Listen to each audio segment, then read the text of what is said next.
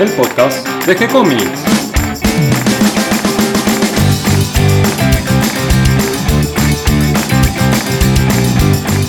Muy bienvenidos a un nuevo episodio de G-Comics.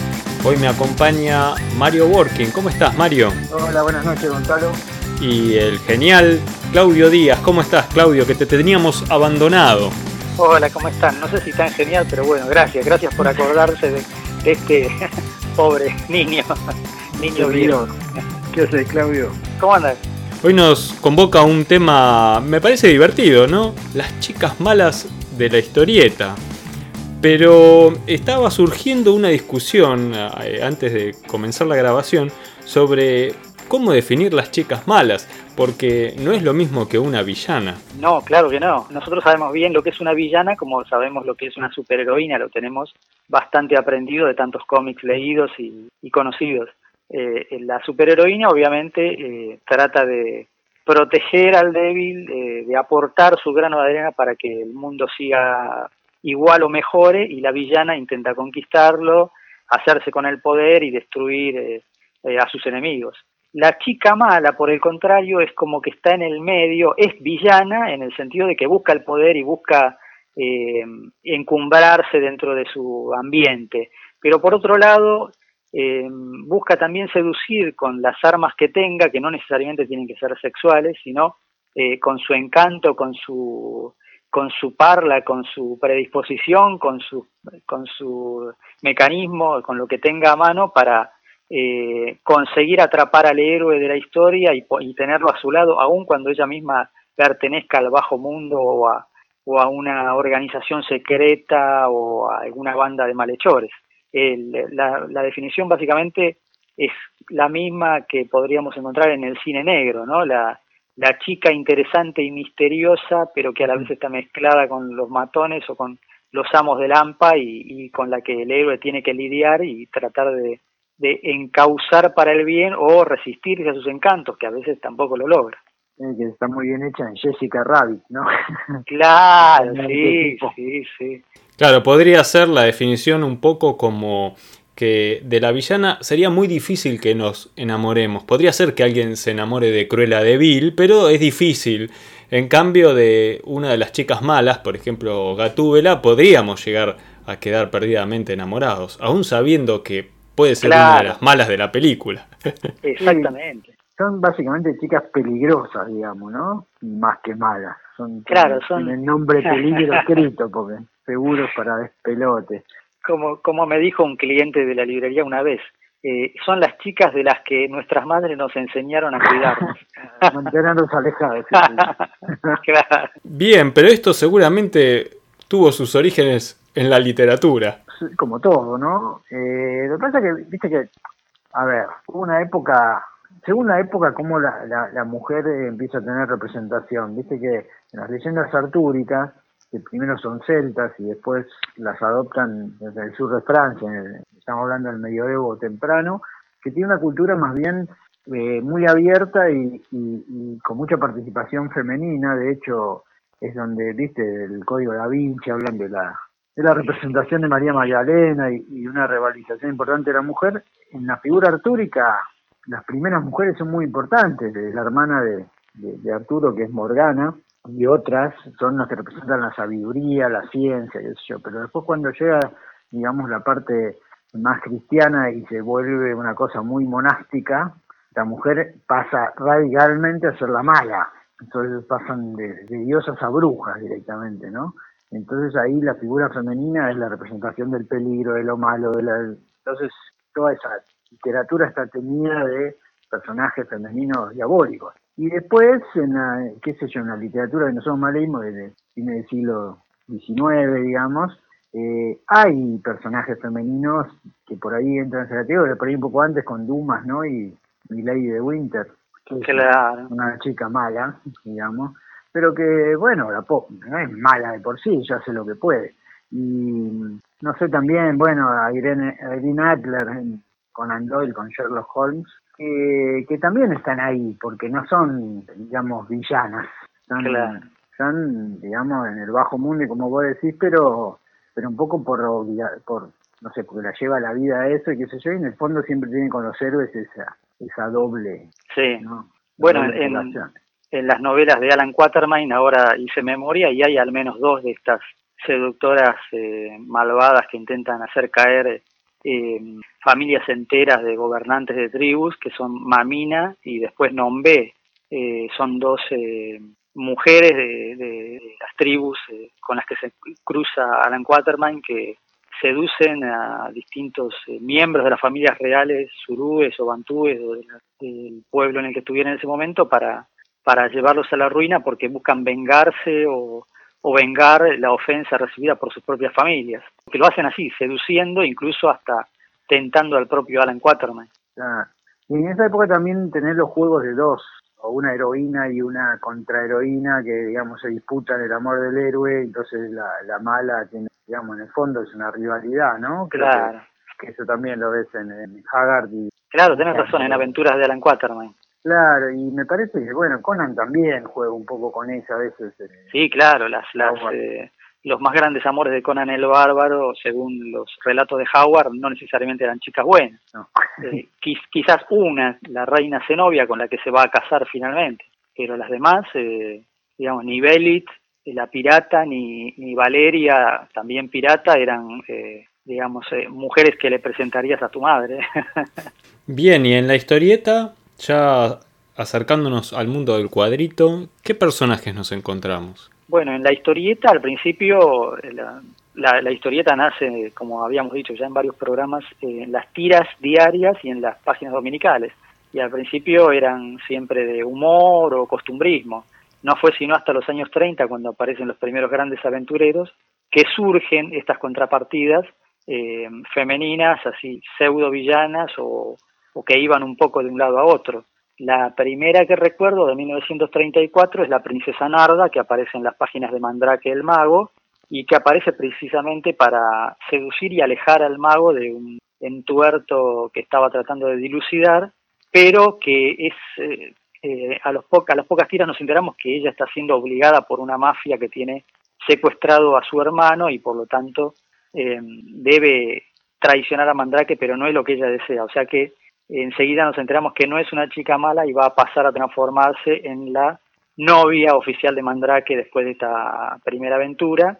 Eh, y, creo que si mi memoria no me falla y mi lectura de los Mandrake, que es bastante abundante, no vuelve a aparecer otra, otra seductora, otra chica mala en las tiras de Mandrake. Eh, sí tenemos una muy importante que va a aparecer mucho tiempo en Flash Gordon, que es la princesa Aura, la hija del malvado Ming, que es el enemigo jurado de, Flash Gordon. Eh, ella va a tratar de conseguir el amor de Flash eh, por medios eh, nunca altruistas, digamos, siempre está con su egoísmo, lo quiere para ella y lo quiere transformar en su aliado y quiere que la ayude a ella a conquistar el poder y a derrocar a su propio padre. Y a veces incluso, como no consigue este amor, va a traicionar a Flash Gordon y a los suyos avisándole al padre de, de las amenazas que está por, sufrir para que los capture. Eh, finalmente, con el pasar de las aventuras, ella va a ceder, va a entender que Dale Arden es la novia de Flash y a su vez se va, va a tener una relación amorosa eh, permanente con el príncipe Barin y ahí se va a aplacar. Eh, al mismo tiempo, en los años 30 también tenemos a Dragon Lady de Terry y los Piratas. Uh, que era esta. Claro, bueno, bueno, vos la conoces también, eh, Mari. Muy bien. Sí, sí, sí, tal cual. Eh, era una especie de contrabandista y, señora del mal de la China eh, que se enfrenta, se ve enfrentada con Terry y con Pat Ryan y a su vez se, siente atraída por Pat y por lo tanto tienen una relación entre que, que van y vienen, que, que son enemigos y no, pero que, o sea, los, los ataca porque ellos se meten en sus en sus planes malvados, pero a la vez eh, los protege porque nunca deja que les pase nada, ni les hagan daño y finalmente, bueno, poco a poco, sobre todo con la llegada de la Segunda Guerra Mundial, eh, Dragon Lady se convierte en una especie de eh, jefa de la resistencia china contra el Japón, contra la invasión japonesa. Es un gran personaje y encima recontra bien dibujado, por, ni hace falta decirlo, por Milton Caniff. Creo que todos hemos visto sus, imágenes y nos hemos quedado prendados de la belleza eh, con esos trazos tan, tan simples y con, tanto contraste que no se venía acostumbrados el dibujante. Sí, que mm, él solía contratar modelos para diseñar sus personajes femeninos. Claro. Eh, no sé si era una buena excusa que usaba, pero la verdad es que Ah. hay fotografías de él trabajando en el estudio, diseñando los personajes. Hacía dibujos muy grandes, él trabajaba a pincel, eh, esos trazos fuertes que se ven de la línea eh, son todos trazos a pincel y, y eran esas páginas que se dibujaban antes, que eran enormes. Claro, sí. Y para diseñar los personajes hacía dibujos tipo póster, eh, trabajando con modelos vivos. Este, la verdad que hacía un trabajo muy profesional, que en aquella época tal vez el, lo que se pagaba por, por página trabajando en un periódico o en una, o en una serie, este, tal vez justificaba esos, esos costos, ¿no? que hoy en día son difíciles de, de sostener, ¿no? para mantener modelos y, y todo en, en un trabajo de, sí. de historieta. Otra de las chicas malas muy eh, conocidas en esa época es la que apareció en la, en la página dominical de Jim de la Jungla, que era la cabecera de Flash Gordon precisamente. Y esta se llamó Shanghai Lil. Eh, y era una especie de jefa de una mafia que se dedicaba también al contrabando y al dominio de, de las tribus indígenas de, Malasia y, que primero empieza atacando a, a la gente que, que trataba de eh, oponerse a su poder, como por ejemplo eh, los que los médicos que iban a ayudar a los nativos o, o los que iban a llevar la, como es la, las escuelas, los maestros, los que iban a poner sus, sus, eh, sus, lugares civilizadores. Ojo que esta idea también es un poquito conceptualmente equivocada, porque en ese momento estaba bien visto en las tiras que el blanco fuera a llevar la civilización a un lugar apartado del mundo, cuando hoy entendemos que realmente no era así, que estos lugares apartados tenían miles de años de civilización mucho antes de que llegaran eh, los occidentales. Eh, pero bueno, en esa época eh, Jim de la Jungla mantenía el orden en, estos lugares, en estas selvas del sudeste de Asia, eh, combatiendo a todos los eh, que trataban de oprimir a los nativos como si los nativos no pudieran defenderse solos. Y una de estas mujeres con las que se cruza, eh, Yang Lil, primero lo rechaza completamente y luego se enamora de él, poco a poco. Entonces termina eh, en una relación en la cual se ven, se no se ven, se, se hacen amigos, se rechazan, ella siempre tratando de conseguirlo, tener a su lado para aumentar su poder y él tratando de, de que ella se, se encauce y deje de, de ser ambiciosa y, y, trabaje junto a él, pero para, para el bien común. Es un gran personaje eh, y además tiene que ver más con la aventura, ¿no? con, con, con el exotismo. Esto de una mujer que vive en, en un lugar tan eh, alejado y tan peligroso y donde se podría decir que, que el salvajismo pone más a prueba a una mujer, o se podría decir en ese momento, que a un hombre, a un cazador, a una persona, o un marino, esta era una mujer y, y ella con su personalidad y con su inteligencia se imponía sobre varias bandas de, de delincuentes y, y, piratas de la época. Estamos hablando de la época todavía anterior a los superhéroes. Claro, todavía estamos hablando de los años 30. Creo que ya no queda casi ninguna de esa época. Eh, no, ya después ya tendremos que pasar a los años 40. Estas eran los prototipos de, de mujeres, de chicas malas, o sea, chicas que eran ambiciosas, no tenían reparo en utilizar su, cualquier método para llegar al poder, pero a la vez tenían su corazón y se enamoraban del héroe y por eso es que estaban siempre tirantes entre que sí, que no, eh, que se hacen buenas, que se hacen malas, y eso era lo que llamaba la atención sobre todo de los lectores, jóvenes y adultos, que encontraban el exotismo, la belleza oriental y, la sugestión de, la mujer liberada que estaba bien vista en el cómic, pero todavía no estaba muy aceptado en, la sociedad imperante en el momento, sobre todo en, esa época, en los años 30. Bien, y llegan los años 40, aparecen los primeros superhéroes y también las primeras superheroínas. Las mujeres empiezan a ocupar un lugar de protagonismo. Tenemos la aparición, por ejemplo, de Wonder Woman. Eh, es la época de Superman y de Batman.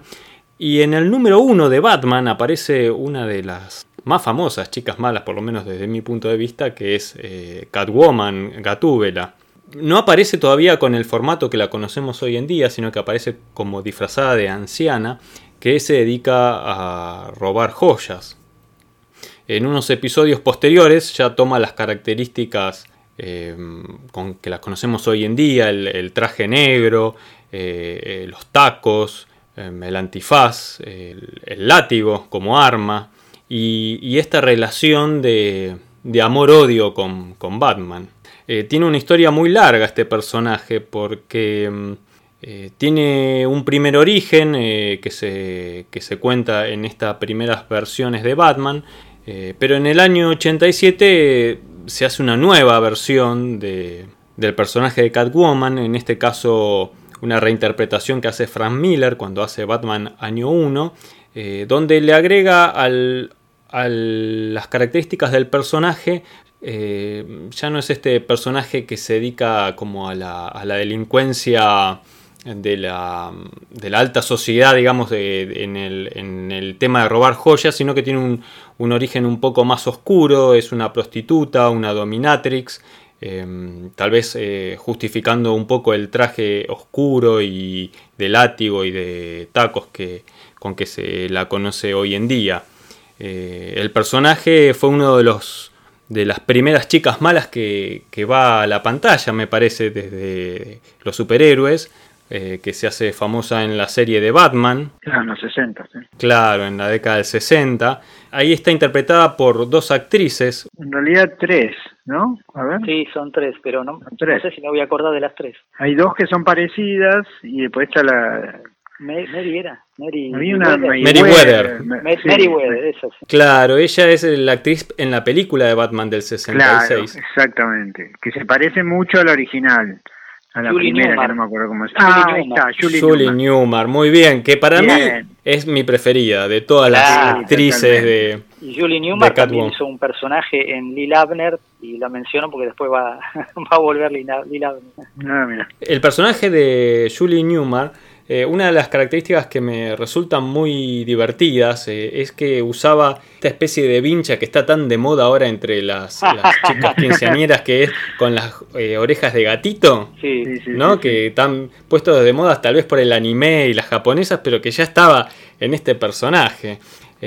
luego, hacia el final de la serie, en el año 68, la reemplaza la actriz Aerta Kitt, que era una cantante, que a diferencia de Julie, que era más bien rubia y de tez muy blanca, esta es una actriz eh, negra que, viene del canto y que hace un personaje em, mucho más duro, eh, más agresivo y tal vez da más características de, de mala, ¿no? de villana porque el personaje de Julie era un personaje mucho más seductor. Tiene muchas escenas largas donde se dedica justamente a seducir a Batman y hace todo un juego ahí con sus movimientos felinos, eh, que siempre al final lo hace caer en una trampa con, esa seducción. Un personaje que, me gustó muchísimo la interpretación que hace Julie Newmar. Era una gran modelo Julie Newmar y tenía un cuerpo escultural muy de pin-up.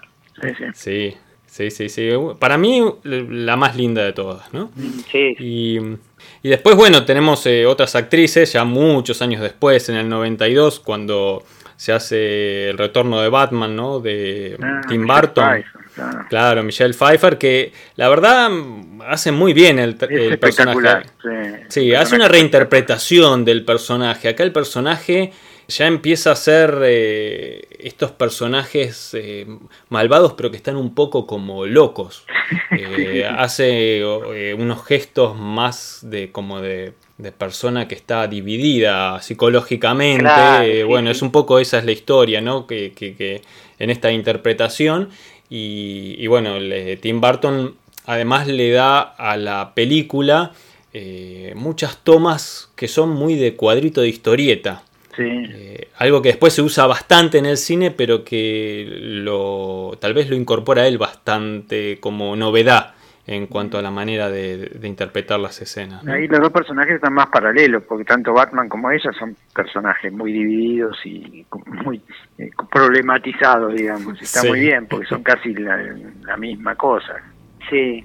Después, continuando con este juego de actriz blanca, actriz negra, eh, hay una película del año 2004 que se llamó Catwoman, protagonizada por Halle Berry, que es una actriz de color, que mm, hacen una interpretación totalmente separada de la idea de los cómics. Sí. Una historia que no tuvo éxito, no terminó de funcionar. A mí no me gustó, fue una decepción. El traje era feo. Sí, eh, no tenía nada que ver, la Ah. verdad, es como algo descolgado, ¿no? La verdad que fue un, un invento separado del cómic y me parece que ahí se dieron cuenta que lo que tenían que hacer era volver al personaje de las historietas y es en el año 2012 que hacen The Dark Knight Rises, Claro. eh, donde interpreta al personaje de Catwoman, Anne Hathaway.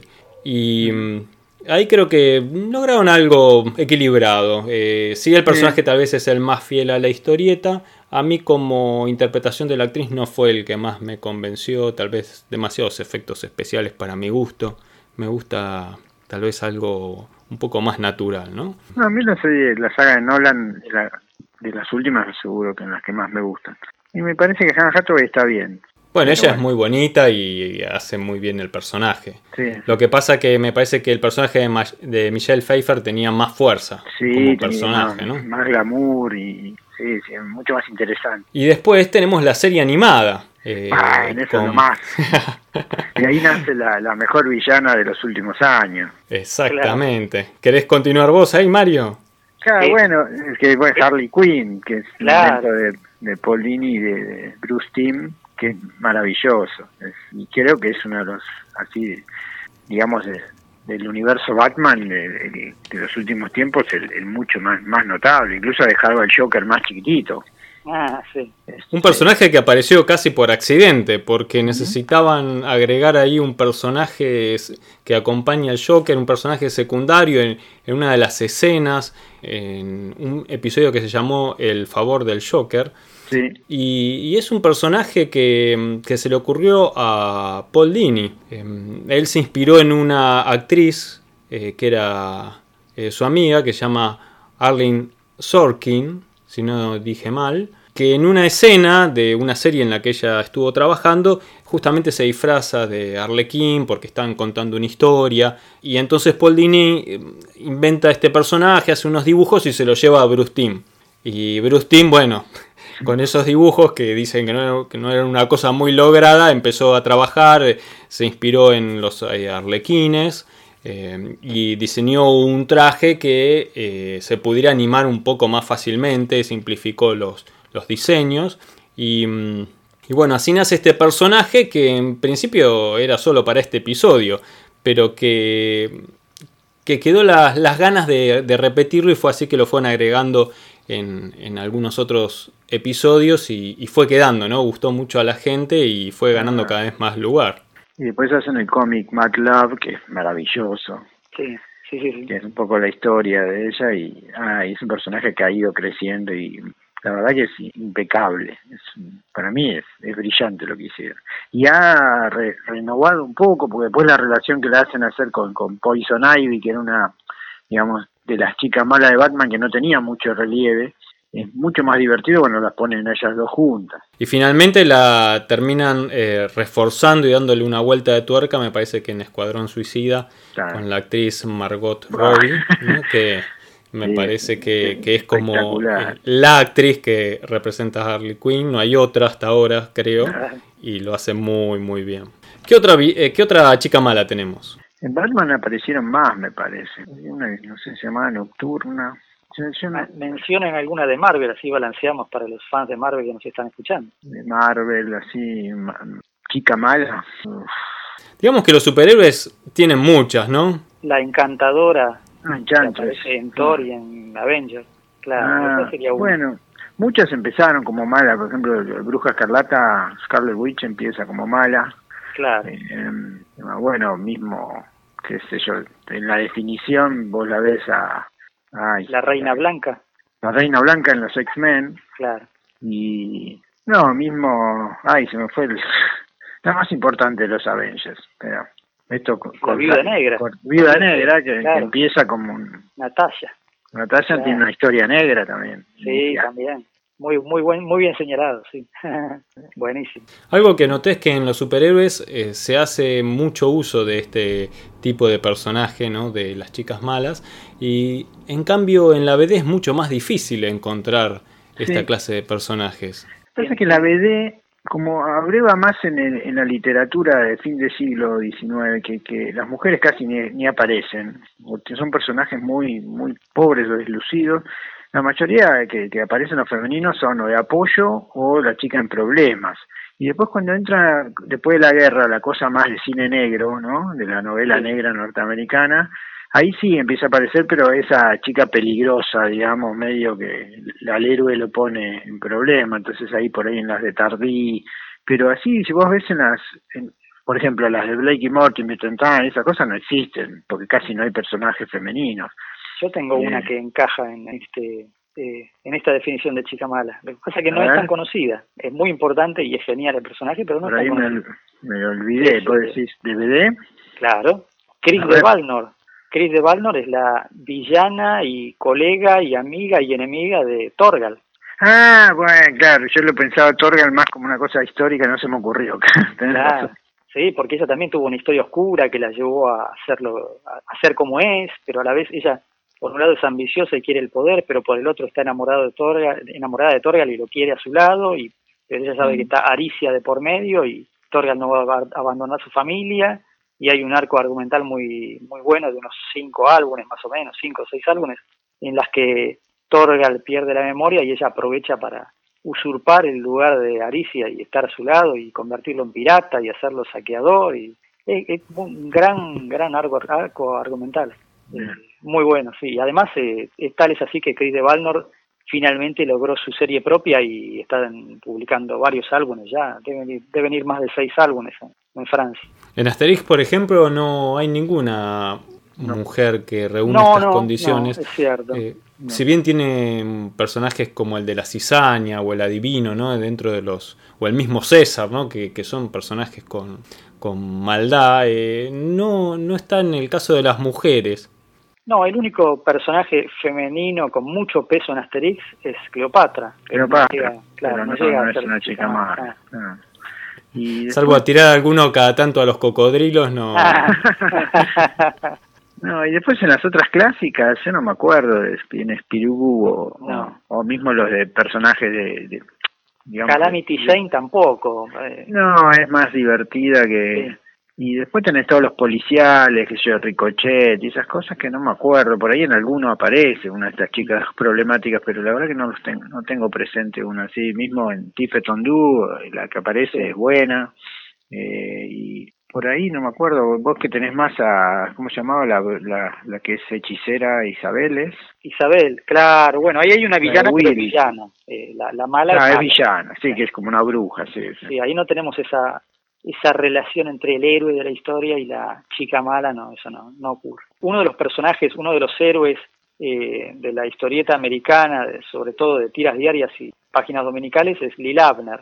Y Lil Abner siempre fue ese héroe bueno, bueno al 100%, eh, ingenuo y al del que todos se aprovechaban y que la gracia de las aventuras era cómo él lograba salir a flote o incluso con la ayuda de la madre, que la madre Jokum era, era la jefa de la familia, eh, y entonces se le cruzaban muchas chicas malas que intentaban seducirlo y utilizarlo. Y una de las que a mí me encantó y siempre me pareció genial, un personaje que hubiera merecido su historieta propia, es eh, Wolf Gall, o sea, la chica lobo. Una chica criada por lobos en zonas rurales de, Estados Unidos que se va acercando a Doc Patch, el lugar donde vive el pueblo, la región donde vive Lil Abner, y que mm, descubre eh, ah, de una manera muy graciosa, porque ella estaba buscando eh, alimento para su manada de lobos y el alimento que los lobos querían eran seres humanos. Entonces se acerca a Doc Patch al pueblo y dice, tengo que conseguir que algún hombre venga y eh, seducir a algún hombre y atraerlo para que mis lobos coman. el objetivo era ese.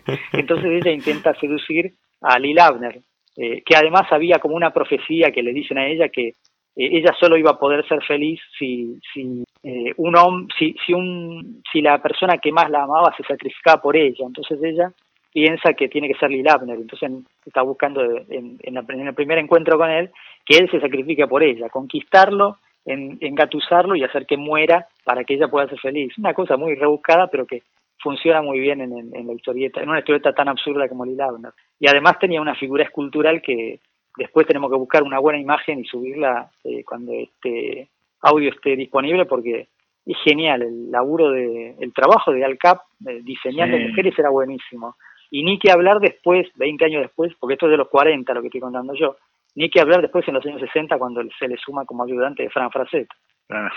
Así que bueno, Wolf Gall, una de, las que está también en mi top 10 de chicas malas. Y vos también habías nombrado, Claudio, eh, saliendo del mundo de los superhéroes y ya mm, entrando en década del 50, 60, eh, otras líneas de la historieta norteamericana. Eh, y tengo, a ver, sí, claro, tenemos a Falo Sue, que fue una de las villanas de Marvel, pero en realidad está creada en la literatura pulp y en los folletines de fines del siglo XIX, principios del siglo XX, que es la hija de Fu Manchu. Ah, Literariamente es la hija de Fu Manchu. Y Marvel, cuando creó a Shang-Chi, maestro de las artes marciales, lo creó como si fuera el hijo de Fu Manchu, porque en ese momento tenía los derechos adquiridos de las obras de Zack Romer. Eh, hoy están eh, libres de, de, derechos, la mayoría, entonces no hace falta, cualquiera puede escribir sobre Fu Manchu. Eh, pero Falo Sue era la hija literaria y Shang-Chi el hijo del cómic. Entonces se encuentran en, los cómics de Marvel y Falo Sue cumple esa función de, primero, ayudarlo al héroe, a, Shang-Chi, contra el padre, pero también porque ella quiere eh, conquistar el poder que tenía el padre, ser ella la señora de, las mafias chinas y de, todas esas organizaciones secretas que buscaban el poder del mundo. Eh, así que está siempre en ese tira y afloje que si es buena, que si es mala, que, si lo va a ayudar a Shang-Chi o no. Todo dependía de, quién tenía el poder en ese momento. Si el si Fu Manchu era el que tenía el poder, lo ayudaba a Shang-Chi. Pero si Shang-Chi llevaba las de ganar, se inclinaba para el lado del mal y no sea cosa de que le destruyan la organización secreta maligna y se quede sin poder. No sé si Spirit tenía alguna chica más. Sí, claro, Pichel. Sí, sí, la tenía anotada, mira, para no olvidarme. Ah. Sí, Pichel era una, una francesa, una mujer, o sea, bueno, es la que Will Eisner la creó con el encanto así de la mujer francesa que estaba enamorada de un doctor y el doctor que se dedicaba a ayudar a, los necesitados en el tercer mundo muere por culpa de unos gángsters, entonces ella se, eh, se vuelve maligna para vengarse y empieza a mezclarse con el bajo mundo y termina, bueno, encontrándole gustito y se convierte también en reina de Lampa hasta que cruza su camino con, con Spirit. Y ahí se enamora de nuevo de Spirit y está en ese en esa relación que quiere que Spirit sea también eh, amo de la, del mal con ella, de ser uno de los eh, eh, señores del delito con ella, de las organizaciones del bajo mundo, pero él lo que quiere es, él también está enamorado de ella, lo que quiere es recuperarla para, para el lado del bien, entonces siempre están a ver quién de los dos va a tener mayor suerte en convertir al otro. Y habías nombrado, antes de comenzar la grabación, una muy, muy peligrosa vampirela. Sí, tal cual, tal cual. eh, sí, ella es en realidad heroína o, o antiheroína de, de revistas magazine, o sea, revistas que se publicaban en blanco y negro en Estados Unidos y en el campo del terror. Estamos hablando ni más ni menos que de Vampirella, mm, la creación de Forrest Ackerman, dibujada en ese momento por Tom Sutton y con guiones de Archie Godwin que después, bueno, dibujaron muchos grandes y, e, e hicieron guiones también otros grandes como José González, por ejemplo. José González le dio la, imagen. Bueno, Fraceta también la dibujó para las portadas de la revista. Fraceta claro, hizo las portadas, pero no sé si hizo alguna historieta. No, no, historietas no, las dibujó en portadas y para ilustraciones interiores de índice o de, o de páginas de comentarios o cartas el que le dio el, aspecto definitivo fue José González, que tenía ese estilo maravilloso, esa pluma maravillosa que es insuperable imposible de imitar, eh, y, que lo convirtió a él en, famoso en todo el mundo y al personaje en uno de los personajes más vendidos de la época. Eh, Vampirella fue creado en 1969, primero como presentadora de, de relatos de horror y ya creo que en el número 9 arranca como protagonista de su propia serie de aventuras dentro de la revista Vampirella. Vampirella era la tercer pierna de la Warren, porque la primera revista era Creepy, en la cual el tío Creepy presentaba las historias, la segunda revista era Iri, en la cual Cousin Iri presentaba las historias, y la tercera fue Vampirella. En los que tenemos 50 eh, años por lo menos la recordamos sobre todo por las ediciones de Garbo de España que se distribuyeron en Argentina y que tradujeron a las tres revistas con el nombre de Vampus para la Creepy, Rufus para la Iri y Vampirella para Vampirella. Grandes revistas de historietas. Bueno, Vampirella tuvo también su edición argentina. Eh, Exacto. de la cual ya hemos hablado en algún programa anterior. Sí, y justamente ya que venimos eh, para estos lados, para las pampas, este, ¿qué, ¿encontraste algún personaje? Sí, por supuesto. Me costó eh, encontrar eh, chicas malas en historietas argentinas. No sé por qué no hay tantas. Pero sí, encontré una de las más importantes, en una de las historietas más importantes que tuvimos en nuestro país, que fue Vito Nervio.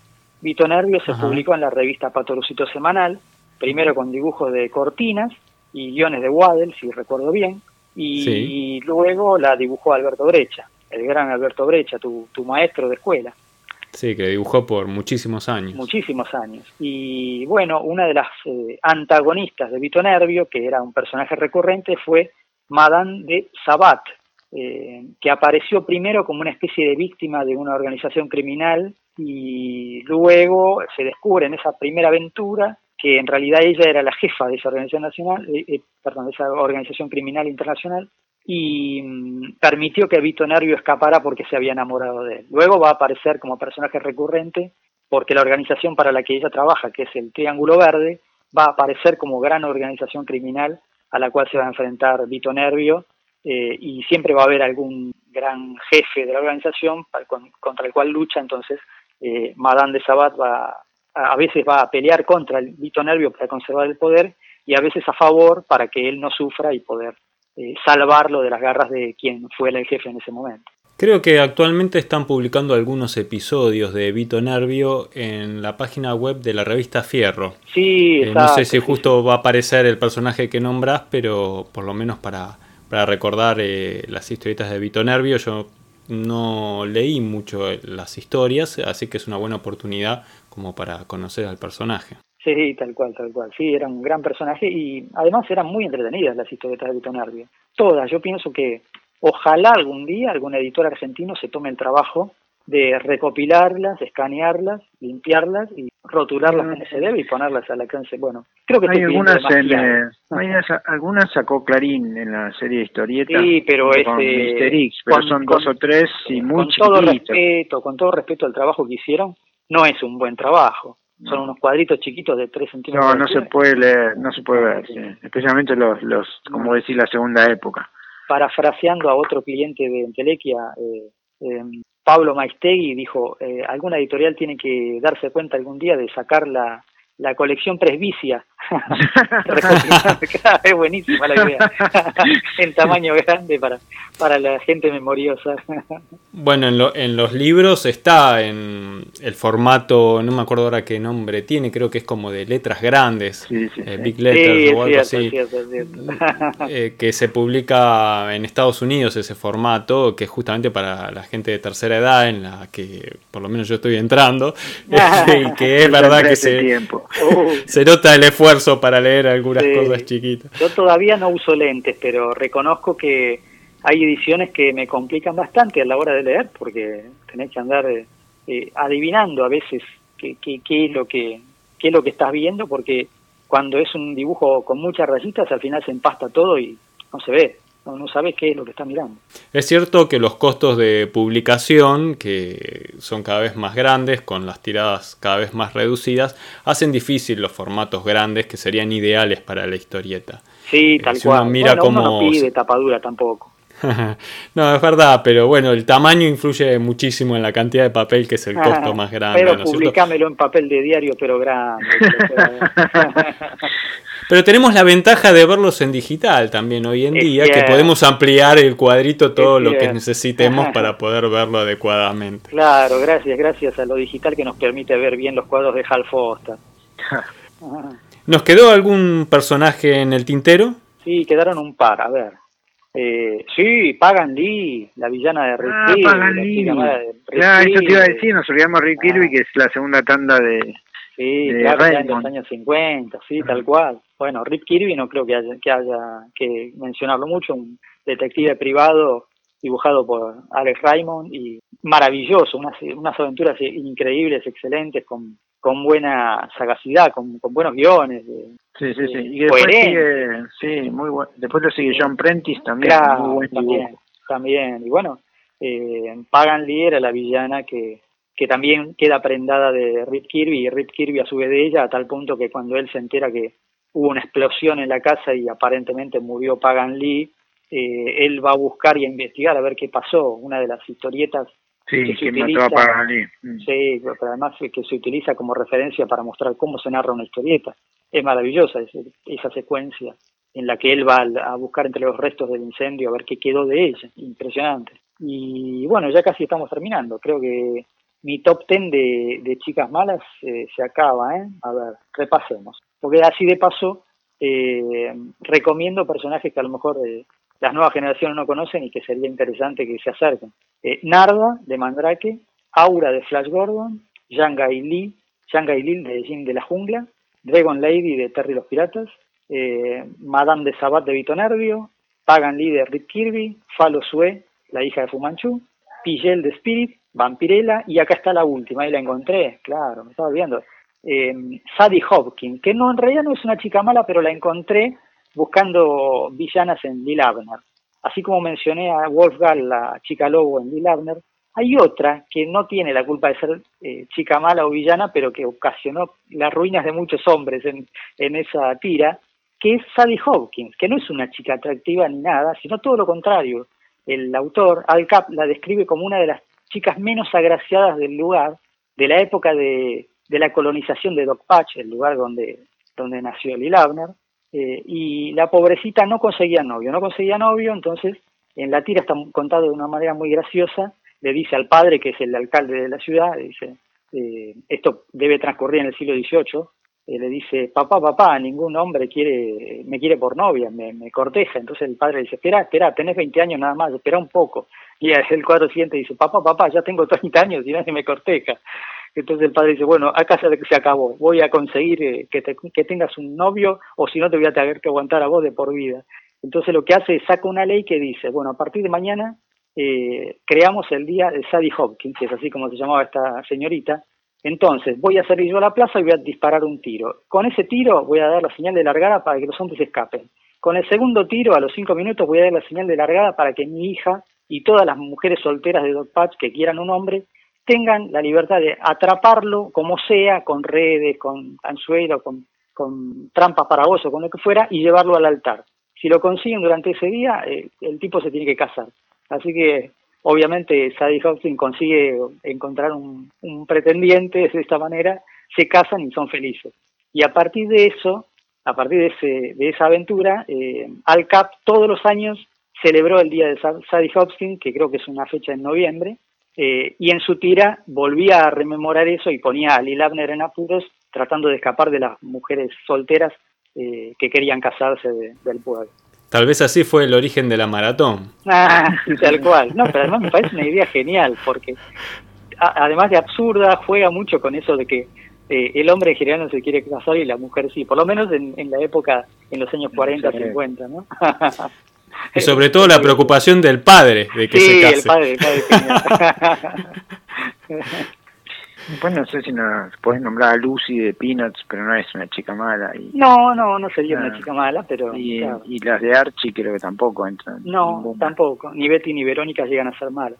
Son las complicadas, no Claro, para que sea la chica mala tiene que estar ahí en ese en eso en que... Bueno, en realidad, hilando un poco más fino, las chicas malas de los años 30 a los 60 eran aquellas mujeres tan independientes y tan fuertes que eran capaces de jugarle mano a mano a cualquier hombre, incluso al héroe de la historia, y ganarle. Algo que eh, se podía permitir en la historieta, pero por ahí no estaba bien visto en la realidad o no se encontraba un... Por ahí en el cine podías encontrar, en el cine negro podías encontrar algo así.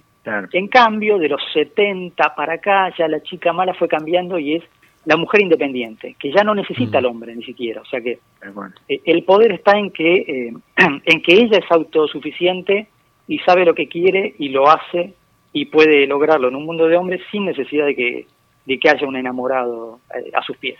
Me gustó, me gustó la síntesis, me gustó el listado de personajes. Seguramente, sobre todo en el mundo de los superhéroes, nos faltaron nombrar un montón de chicas malas. Seguro. Lo dejamos para los oyentes que nos propongan un listado alternativo. Eh, y nos quedó también para un próximo episodio, porque a propósito lo hicimos esto de no incluir las brujas. Las brujas van a quedar para un próximo episodio y, y, ahí sí van a aparecer las villanas. Sí, ya estamos mezclando el caldero, los ingredientes para que aparezcan las brujas. Bueno muchachos, muchas gracias. Nos encontraremos próximamente para seguir hablando de historietas. Eh, una alegría escucharlos, un gusto y bueno, invitamos a los oyentes a, encontrarnos en un próximo episodio dentro de un par de semanas. Bueno, gracias a vos. Un placer. No, gracias, a ustedes. Gracias Mario. No, gracias a vos que trajiste toda la info. Una parte. Muchas gracias muchachos y bueno, Mario y Claudio, ahora seguir escribiendo las novelas, eh, que espero que, que, lo terminen, que se está acabando la pandemia y todavía no terminaron las novelas. Sí, sí, Mi novela está, para utilizar un término de la ciencia ficción, en animación suspendida. Uy, viejo término. Les mando un gran abrazo. Un abrazo para ustedes. Chau, chau.